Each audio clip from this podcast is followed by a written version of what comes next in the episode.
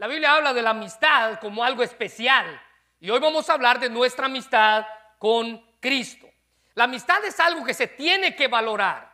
Si usted tiene un amigo, tiene que valorarlo. Alguien dijo que la amistad es un alma que habita en dos cuerpos y un corazón que habita en dos almas. Otra persona dijo que tomarse el tiempo de escoger un amigo es bueno, pero sé aún más lento aún para cambiarlo. Y cuando usted y yo entramos en esa amistad con Dios, en esa amistad con Cristo, es una amistad que definitivamente no tenemos que cambiar. Es una amistad real, es una amistad sincera. Yo no sé si usted ha escuchado un himno muy viejito que dice, oh, qué amigo nos es Cristo. El himno en la última estrofa dice, oh, qué amigo nos es Cristo, y este himno fue escrito en el año 1800.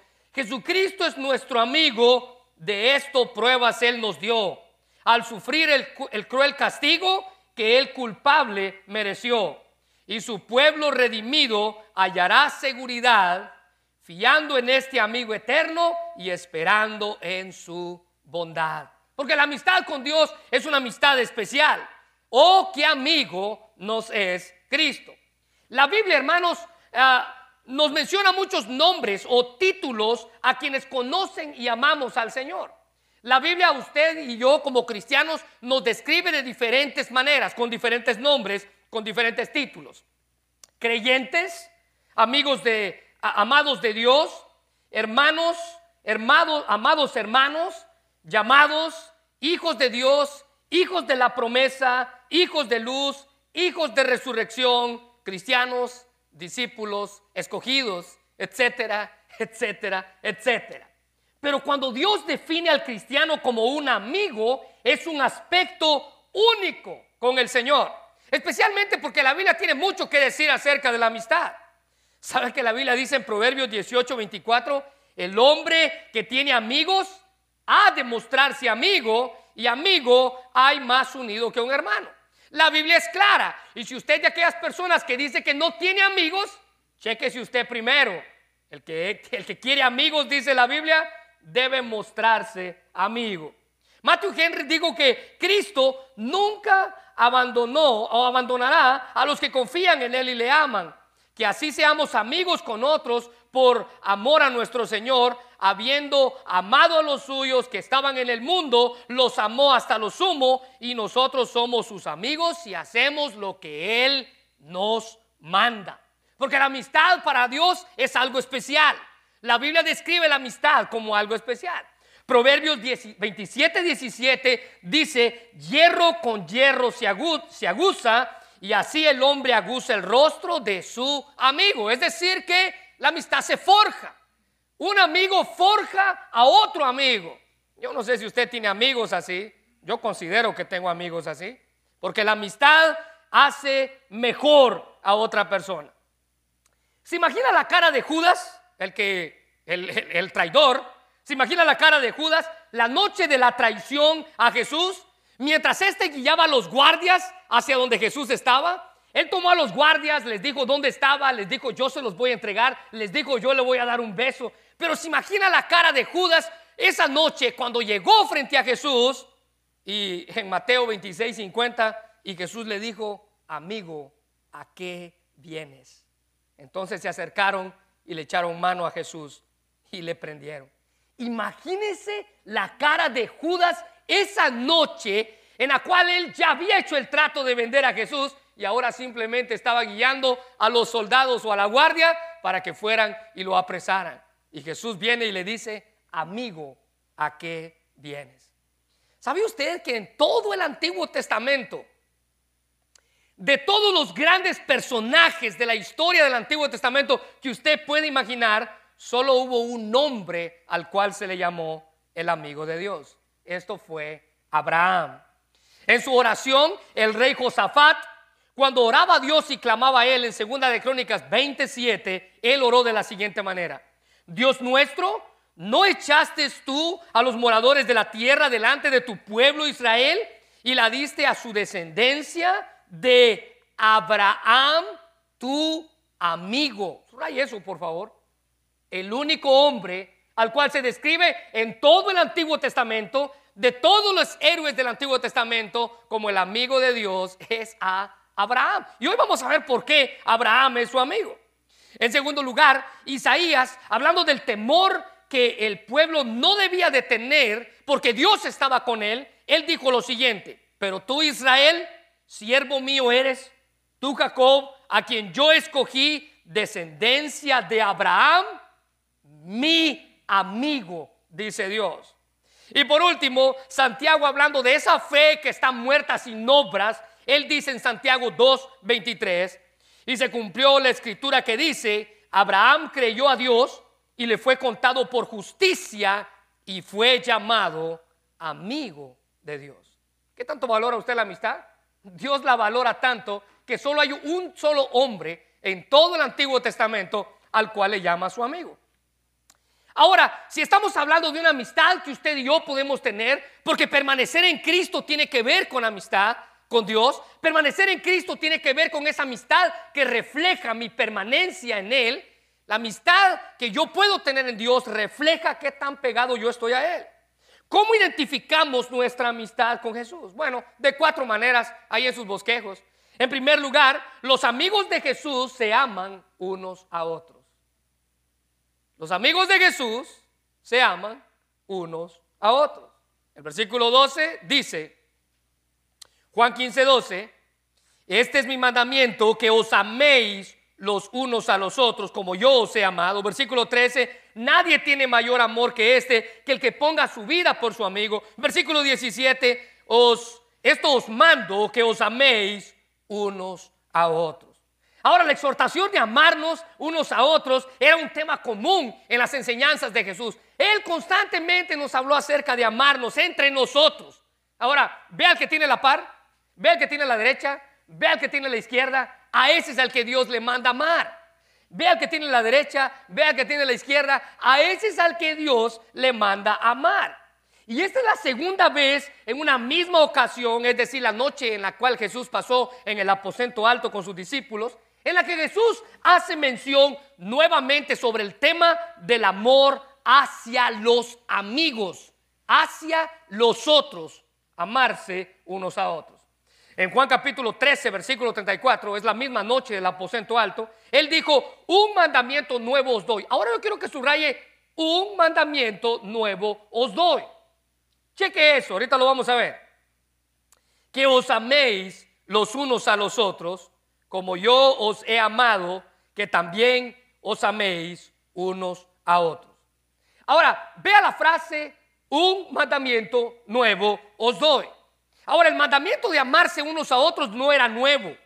El Levítico 19, 18, que son las leyes que Dios le dio al pueblo, la Biblia dice, no te vengarás ni guardarás rencor, totalmente diferente a lo que vivimos hoy en día, ¿no?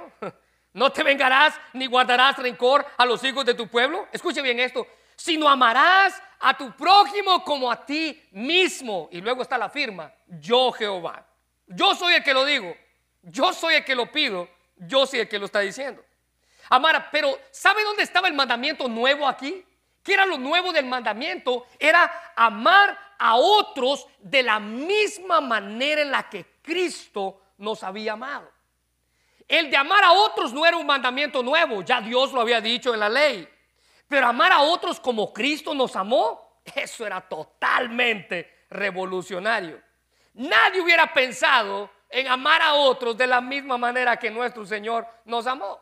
Ahora debemos amar a otros basándonos en ese amor, en el amor sacrificial que Jesús tuvo por nosotros. Jesús, dice la Biblia, es nuestro gran ejemplo del amor de Dios. Del mismo modo que nosotros debemos ser ejemplos del amor de Jesús. Jesús es el amor, Jesús, Jesús es el ejemplo del amor de Dios. Nosotros debemos ser el ejemplo del amor de Jesús.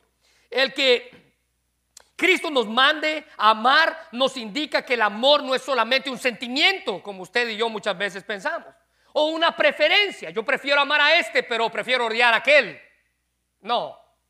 El amar, dice la Biblia, es una decisión es un compromiso, es una manera de actuar, no simplemente un sentimiento que se nos da el 14 de febrero.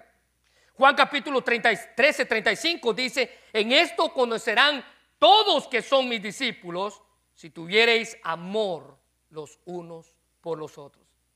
¿Sabe cuál es el testimonio más grande que usted puede dar allá afuera?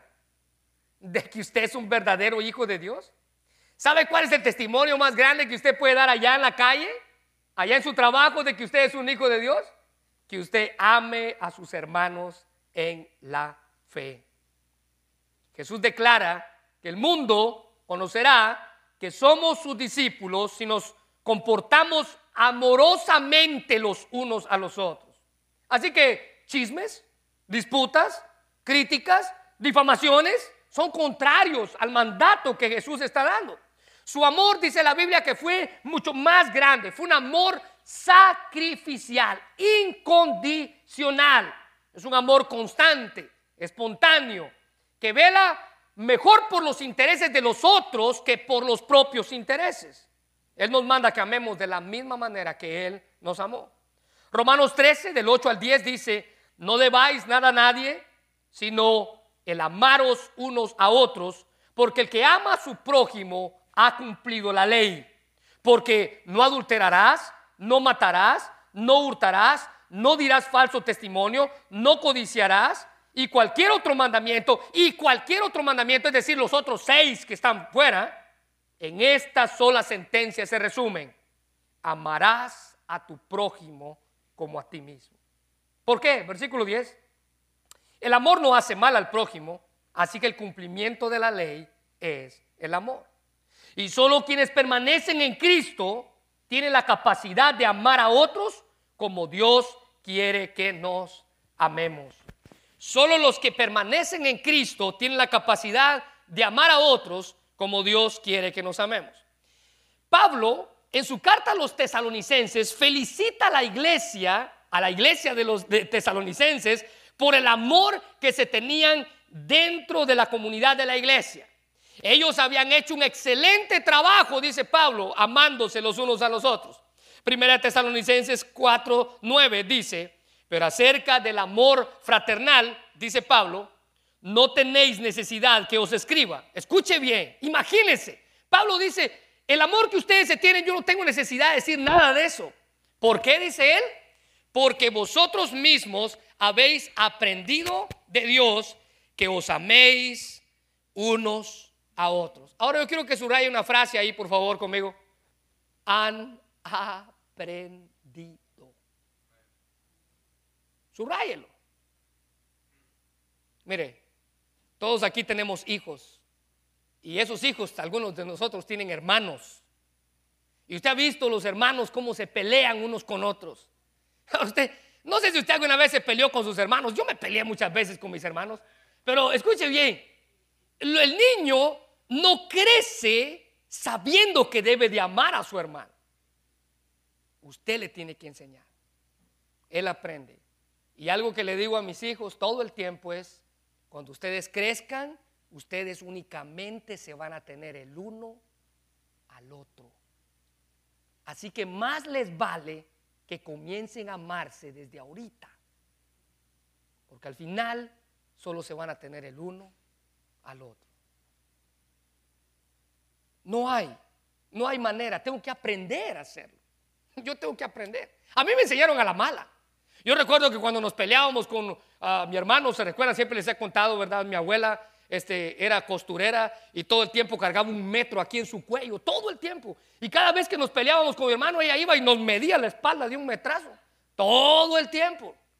Nos decía, ustedes tienen que amarse el uno al otro. Así que el amar, hermanos, como Cristo nos amó, es la norma más elevada del amor entre creyentes establecida por el mismo Jesús. Ahora esto, esto no quiere decir que nosotros amamos perfectamente como Él nos amó perfectamente, pero debemos luchar por hacerlo. Miren lo que dice Efesios 5.2. Pablo dice, andad en amor como Cristo nos amó. Debemos caminar en ese amor. Él se entregó, dice Pablo, a sí mismo por nosotros, ofrenda y sacrificio en olor fragante. Como Cristo nos amó, como Cristo nos amó y se entregó a sí mismo por nosotros. ¿Sabe qué es eso? un amor sacrificial. Mire el versículo 13. Y el apóstol Juan nos muestra, Jesús hablando, nos muestra la forma sacrificial en la que debemos de amar. Versículo 13 de Juan 15. Nadie tiene mayor amor que este, que el que uno ponga la vida por sus amigos.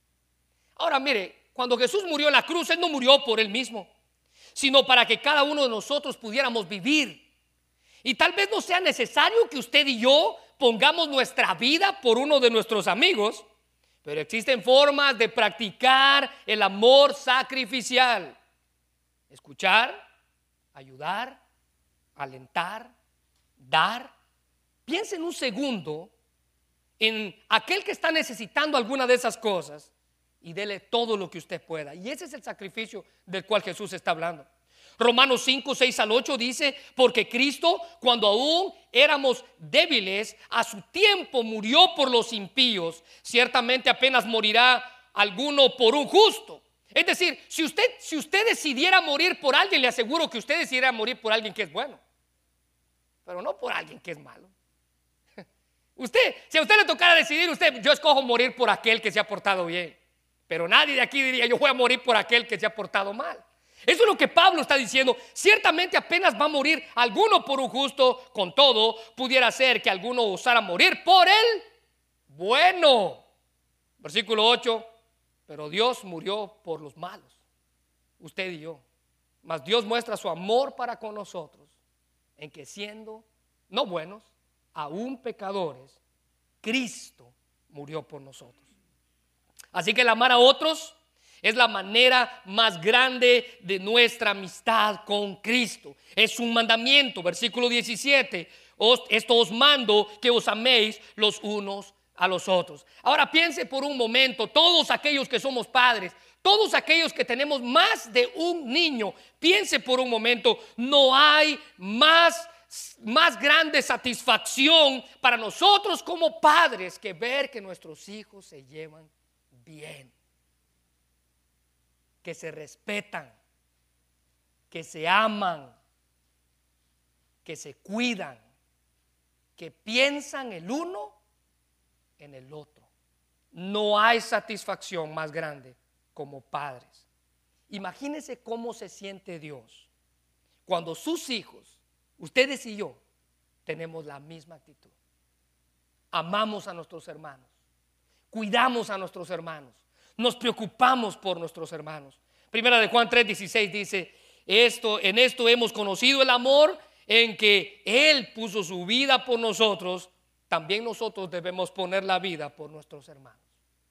Sacrificial. Yo muestro que soy amigo de Jesús cuando yo amo a otros.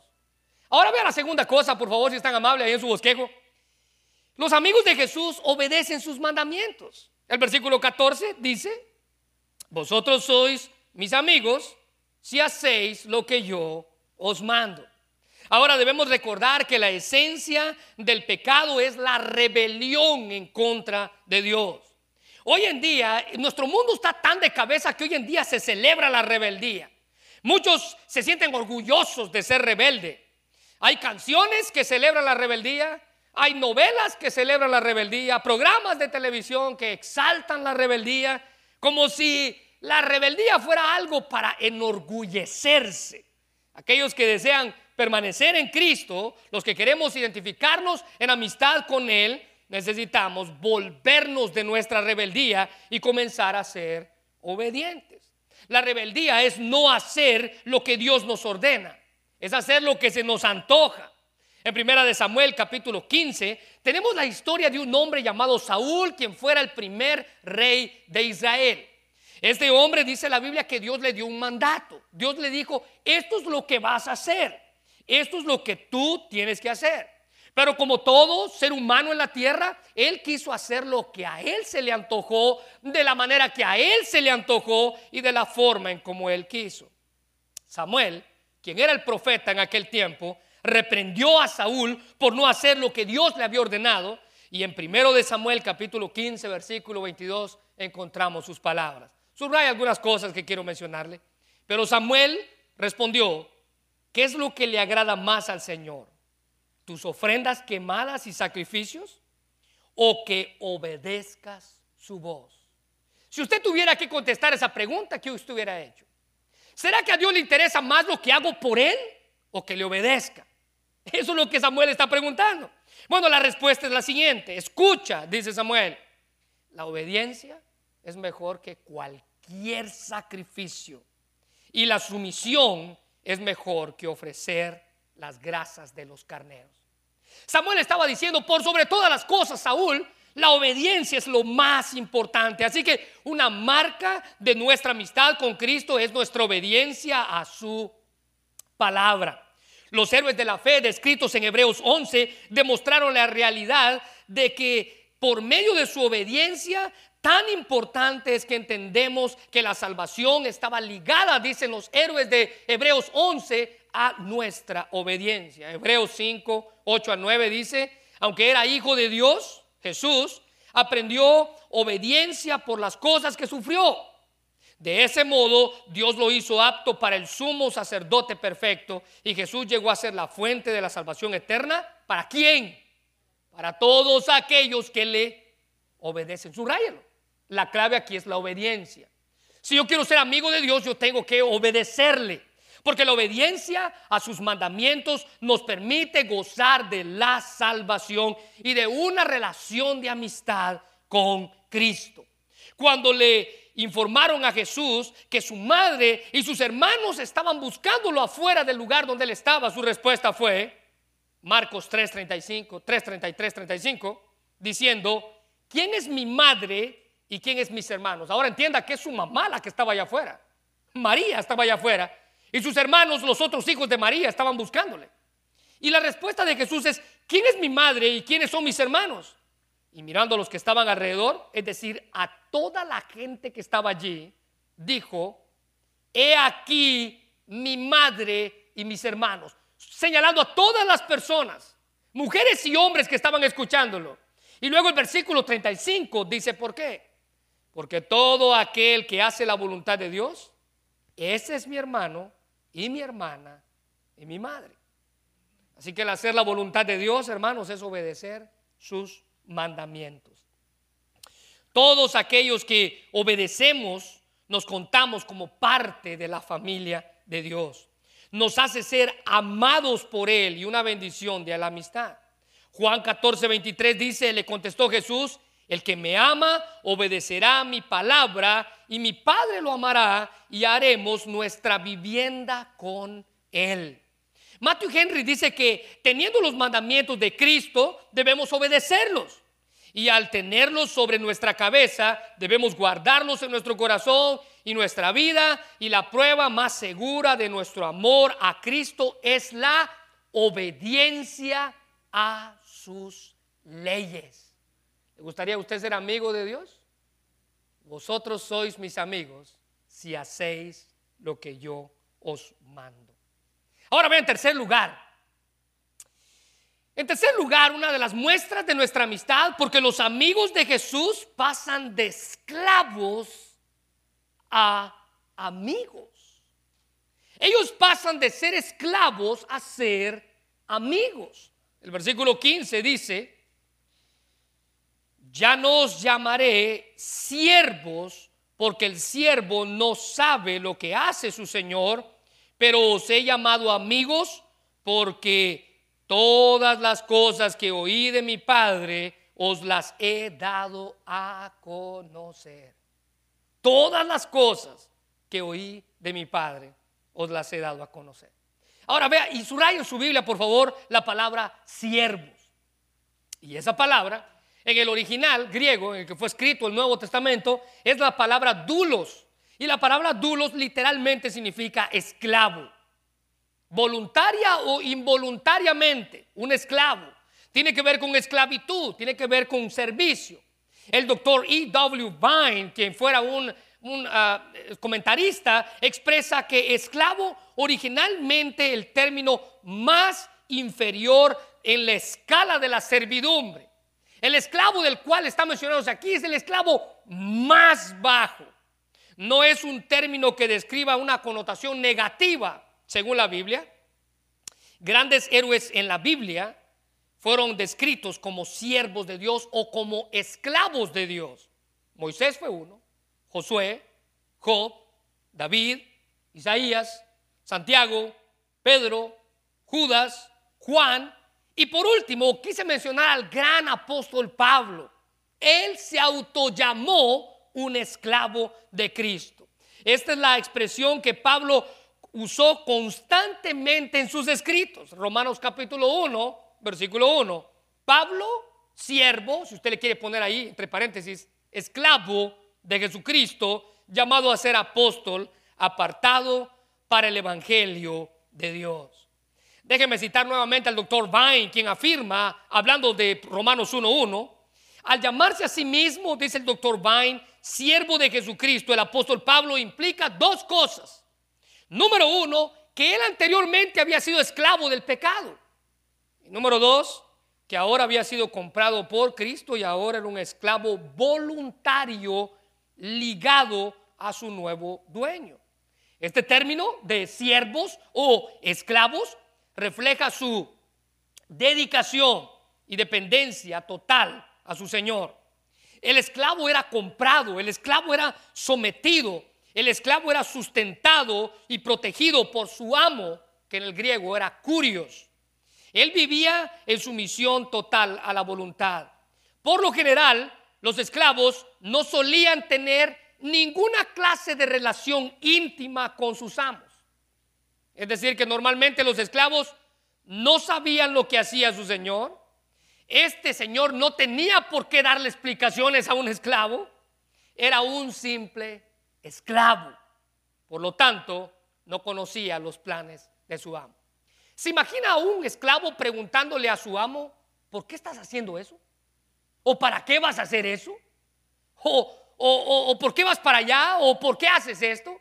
¿Se imagina a un este, chofer de, un, de una persona rica preguntándole cuando el, adinerado le dice, llévame a tal parte y el chofer le dice, pero ¿por qué vamos a ir ahí? ¿O para qué va a ir usted ahí? ¿Qué va a ir a hacer ahí? No. Esa era la actitud del esclavo. Ninguna relación. Los amos no revelaban ni sus metas ni sus propósitos. Ellos simplemente instruían al esclavo. Le decían, esto es lo que vas a hacer y tienes tanto tiempo para hacerlo y el esclavo tenía que hacerlo. Él simplemente hacía lo que su amo quería. Abraham fue un ejemplo de ese cambio, escuche bien, de pasar de ser esclavo a amigo de Dios. Abraham pasó de ser esclavo a amigo de Dios, a conocer los propósitos de Dios, a escuchar la voz de Dios. En Génesis capítulo 18, los que estamos en nuestra lectura bíblica, sabemos que ese fue un pasaje que tuvimos que leer hace unos días atrás. Pero en Génesis capítulo 18, Abraham recibe la visita de tres personajes a los cuales no se les identifica. Dice la Biblia que fue Dios quien fue a hablar con él, pero mostrado en tres personas diferentes. Estos tres visitantes en Génesis 18 llegaron con un anuncio especial para Abraham. El anuncio era, Sara va a ser mamá a sus 99 años y tú vas a ser papá a sus 100. El anuncio fue algo impresionante. Iba a tener un niño, el niño de la promesa. Su nombre iba a ser Isaac. Abraham, si usted se recuerda de la historia, dice la Biblia que fue y les coció, eh, les coció eh, trigo, les mató un, un becerro, hizo una comida, un asado, hizo una gran fiesta para celebrar con estos tres hombres. No solamente el anuncio, sino su visita. Pero en medio de la visita y del anuncio que le dieron estos hombres a Abraham, dice que los hombres voltearon a ver a las ciudades de Sodoma y Gomorra. A Abraham le pareció extraño porque estos hombres estaban viendo hacia esas ciudades. ¿Sabe? Parte de la noticia no era simplemente el anuncio del niño, sino el anuncio de la destrucción de estas dos ciudades. Abraham pasó de ser esclavo a ser amigo cuando conoció el propósito de Dios al llegar a su casa.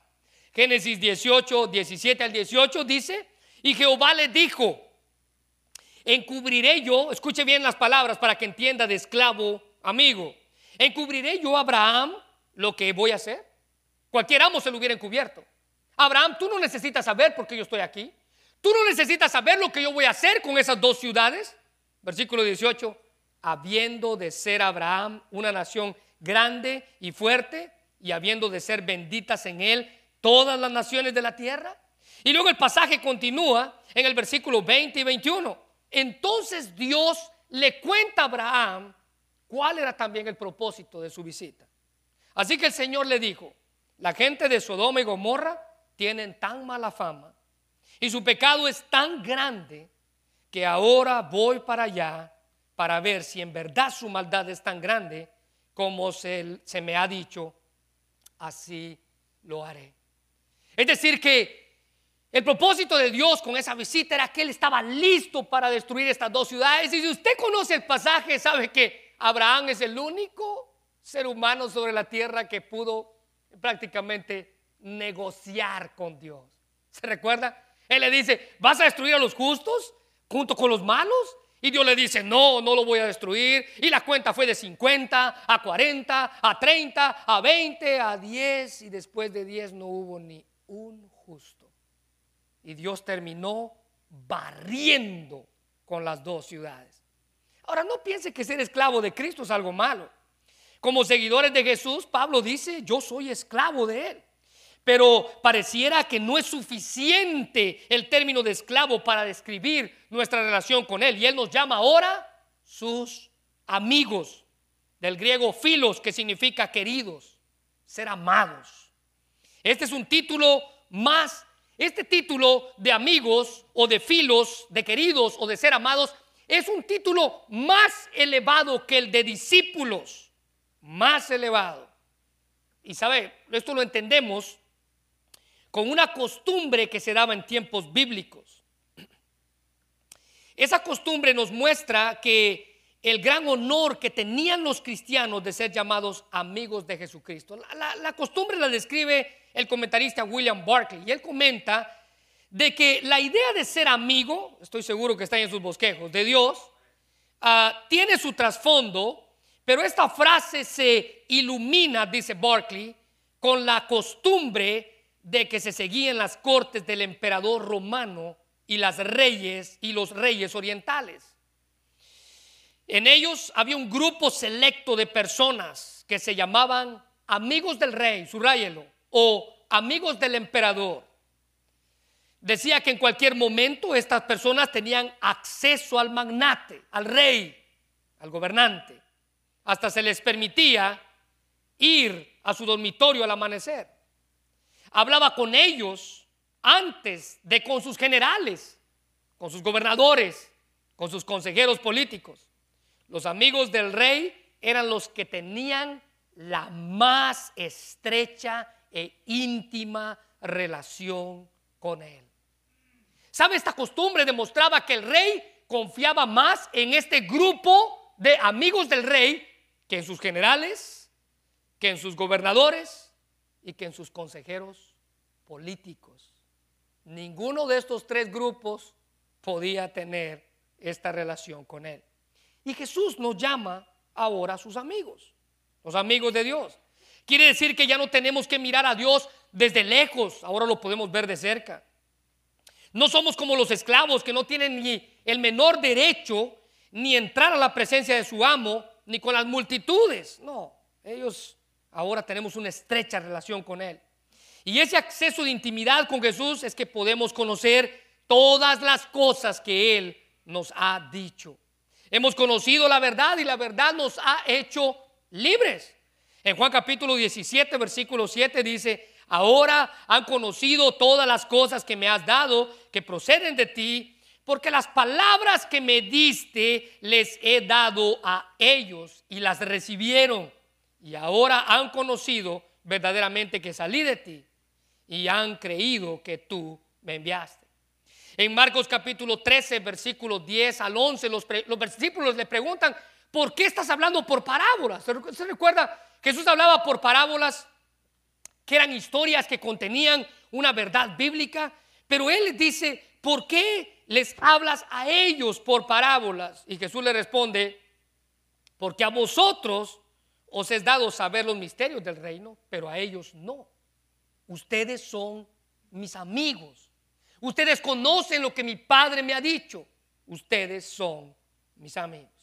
Y en Lucas 10, 23 y 24, después, cuando estuvieron a solas, se volvió a sus discípulos y les dijo, escuchen bien las palabras de Jesús, benditos los ojos que ven lo que ustedes han visto. ¿Por qué? Porque son amigos. Les digo que muchos de los profetas y reyes, Isaías, Jeremías, Ezequiel, Daniel, David, Josafat y todos los reyes anhelaron ver lo que ustedes ven, pero no lo vieron, y anhelaron oír lo que ustedes oyen, pero tampoco lo oyeron. ¿Saben por qué? Porque ustedes y yo somos amigos, amigos de Dios. Y como Jesucristo es Señor y amo, nosotros debiéramos llamarnos siervos, pero a Él nos llama amigos. Cuánto consuelo y seguridad nos da que el Señor nos haya escogido como sus amigos. Y de esta manera debemos nuestra obediencia plena, pero por sobre todo Jesús nos pide que obedezcamos por amor, llamándonos sus amigos. Por último, en cuarto lugar, ¿cómo nos damos cuenta si somos amigos de Jesús? Bueno, los amigos de Jesús, dijimos, se aman unos a otros. En segundo lugar, decíamos que los amigos de Jesús obedecen sus mandamientos. Los amigos de Jesús han pasado de esclavos amigos. Y por último, los amigos de Jesús han sido escogidos especialmente por Él. Usted no escoge ser amigo de Él. Él escogió ser amigo suyo. Ahora, cuando usted piensa en eso, imagínese que una persona escoja ser su amigo. ¡Qué bendición! Nadie le dijo que fuera su amigo, pero él tiene interés en ser su amigo. Se acerca, a pesar de amargado como ustedes. Él se acerca, él quiere ser su amigo. A pesar de gruñón como ustedes, él se acerca. Él quiere ser su amigo. Mire el versículo 16, dice, no me elegisteis vosotros a mí, sino que yo os elegí a vosotros.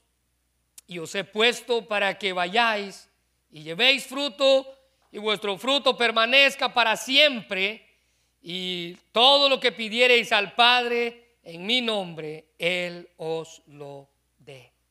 Sus amigos, Él nos escogió. Ahora, esto era contrario a la práctica judía, porque vea, los judíos normalmente eran los discípulos quien buscaban o se acercaban a un rabí o a un maestro para ser él llegaba y decía, yo quiero ser tu alumno, yo quiero ser tu discípulo. Pero los doce discípulos fue Cristo quien los escogió a ellos. Y llamó a un ratero publicano, y llamó a un pescador, a varios pescadores, y llamó a este, y llamó a aquel, llamó a nuestro agricultor, llamó, en fin, él fue y fue buscando y nadie dijo, yo quiero ser tu discípulo. Es más, cuando la gente llegaba y le decía, yo quiero ser tu discípulo, él decía algo más. Pero él escogió doce. No ellos lo escogieron a él, él escogió doce. Los doce discípulos que fueron escogidos por él. Así que el saber que Dios nos escogió para salvación, sin ningún mérito propio, usted no tiene nada que ofrecerle, quita de en medio cualquier sentimiento o sentido de orgullo que usted pueda tener, de algún orgullo espiritual que usted pueda ver en su vida. Fue Él quien nos eligió a nosotros. Gálatas capítulo 1, versículo 15. Pero cuando agradó a Dios que me apartó desde el vientre de mi madre. Antes de yo ser el gran apóstol Pablo, dice Pablo, Él me eligió a mí. Antes de yo ser Saulo, aquel a quien la gente se acercaba, aquel hombre eh, conocedor, aquel hombre intelectual, dice Pablo, Él me escogió a mí. Antes de que usted estuviera aquí y que usted se acercara a Él, Él lo escogió a usted. Y me llamó por su gracia. Mira lo que dice Efesios 1, 3 y 4. Bendito sea el Dios y Padre de nuestro Señor Jesucristo, quien nos bendijo con toda bendición espiritual en los lugares celestiales, según nos escogió antes de la fundación del mundo, para que fuésemos santos y sin mancha delante de Él. Usted puede gozar de una amistad con Cristo no porque usted lo haya elegido a Él como amigo, sino Él lo eligió a usted. En 2 de Tesalonicenses 2:13 dice, pero nosotros debemos dar gracias a Dios respecto a vosotros, hermanos amados por el Señor, de que Dios nos haya escogido desde el principio de la salvación, mediante la santificación del Espíritu y la fe en la verdad. En Gálatas 6:14, pero lejos esté de mí gloriarme, sino en la cruz de nuestro Señor Jesucristo, por quien el mundo es crucificado a mí, me es crucificado a mí y yo al mundo. Él, no hay ningún sentido de orgullo, dice Pablo, yo no me puedo gloriar de nada más que de la cruz de Cristo en mí. Además de haber sido escogidos por Él, la Biblia dice que Él nos dio una comisión para servir. Mire el versículo 16 y subraye, no me elegisteis vosotros a mí, sino que yo os elegí y os, subraye esto, he puesto. Hágale un círculo. Os he puesto. Y esta palabra tiene la connotación de estar separado u ordenado para un servicio especial.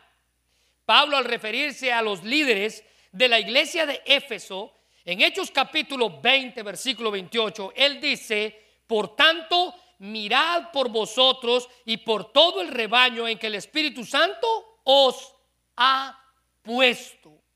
Misma palabra, mismo significado. Por obispos, un obispo es alguien que está arriba, un líder, para apacentar la iglesia del Señor, la cual él ganó por su propia sangre. Os he puesto. Él nos eligió para ser amigos y Él nos dio una comisión, nos da una tarea. Así que después de elegir, formar y capacitar a sus discípulos, Jesús los ordenó para que fueran al mundo. ¿Y cuál fue la tarea que les dio? Marcos 16, 15. Ir por todo el mundo y predicar el Evangelio. Mateo 28, 19 al 20. Ir, hacer discípulos, bautícenles, enséñenles y haced discípulos, bautícenles, enséñenles y llevéis fruto. Ahora mire, predicar el Evangelio, hermanos, les iba a dar fruto a los discípulos, al igual que a usted y a mí.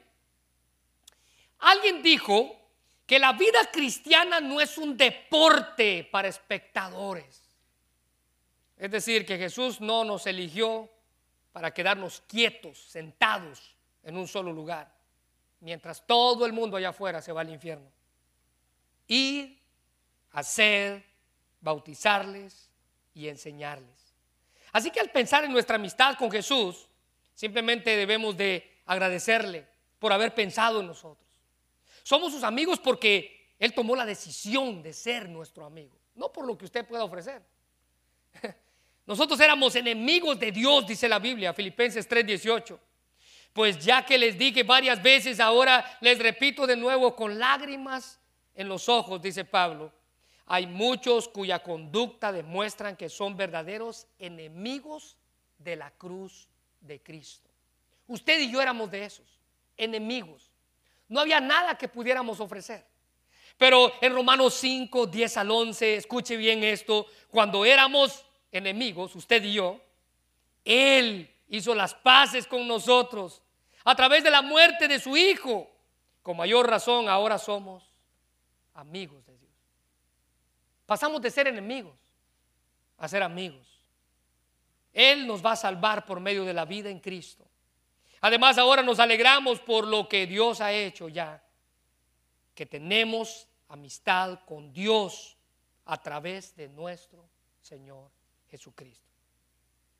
¿Se considera usted un amigo de Jesús? ¿Se considera usted que goza de una amistad sana con Él? Bueno, estas cuatro cosas dan evidencia si usted verdaderamente tiene amistad con Él. Qué bendición poder contar con un amigo como Jesús. Un amigo que no falla. Oh, qué amigo nos es Cristo.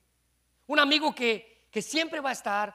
Un amigo especial. Un amigo que permanece y permanecer en Él significa disfrutar de una íntima relación de amistad con Él. Recuérdese, dejamos de ser esclavos y pasamos a ser amigos. Esa es la bendición de permanecer en Cristo.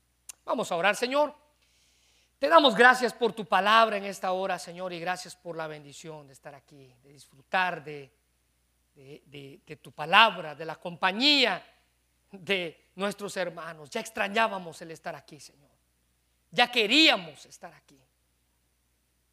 Señor, gracias por este mensaje que tú has traído a nuestra vida. Gracias porque nos recuerda lo importante que es la amistad. No solamente eso, nos recuerda que podemos llegar a ser amigos de Cristo. No por algo que podamos hacer, no por un mérito propio. No tenemos nada que ofrecerle. Nosotros no tenemos nada que ofrecerle. Pero cuando éramos enemigos de Él, fue el sacrificio de tu Hijo quien nos dio la bendición de ser amigos de Dios. Nuestra amistad con Cristo. Debemos disfrutarla. Debemos mostrarla. Señor, gracias por pensar en nosotros. No teníamos nada que ofrecer, no teníamos nada que ofrecerte, pero tú pensaste en nosotros. Nos hiciste tus amigos. Hoy tenemos la bendición de ser tus amigos. Y por eso te damos gracias. Gracias porque fue tu sacrificio en la cruz que nos dio la potestad de ser amigos. Señor, gracias por lo que hiciste por nosotros. Hermano, quisiera preguntarle algo. ¿Se considera usted un amigo verdadero de Cristo? ¿Pudiera usted mostrar su amistad con Él? ¿Pudiera usted determinar si verdaderamente usted es amigo suyo. Bueno, usted tiene que amar a otros. Usted tiene que obedecer, usted tiene que ser de esclavo amigo, usted tiene que ser elegido por él, pero algo más. Tal vez hay alguien aquí que aún no tiene amistad con él. Bueno, déjeme decirle que si usted no tiene amistad con él, usted literalmente está en contra de él. Eso es lo que la Biblia dice. Si no tenemos amistad con él, estamos en contra de él.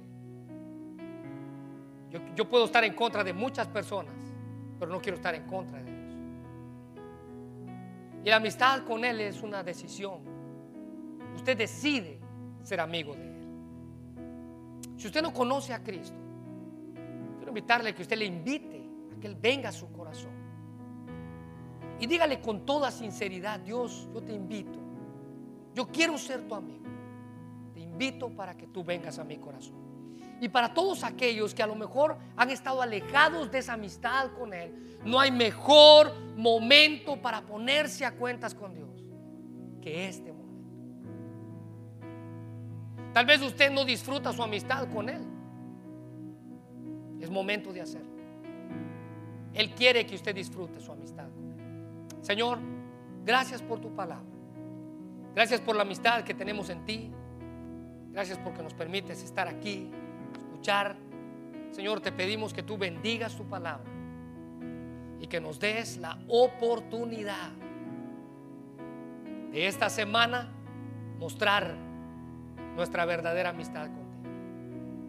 Mostrar que soy un real amigo.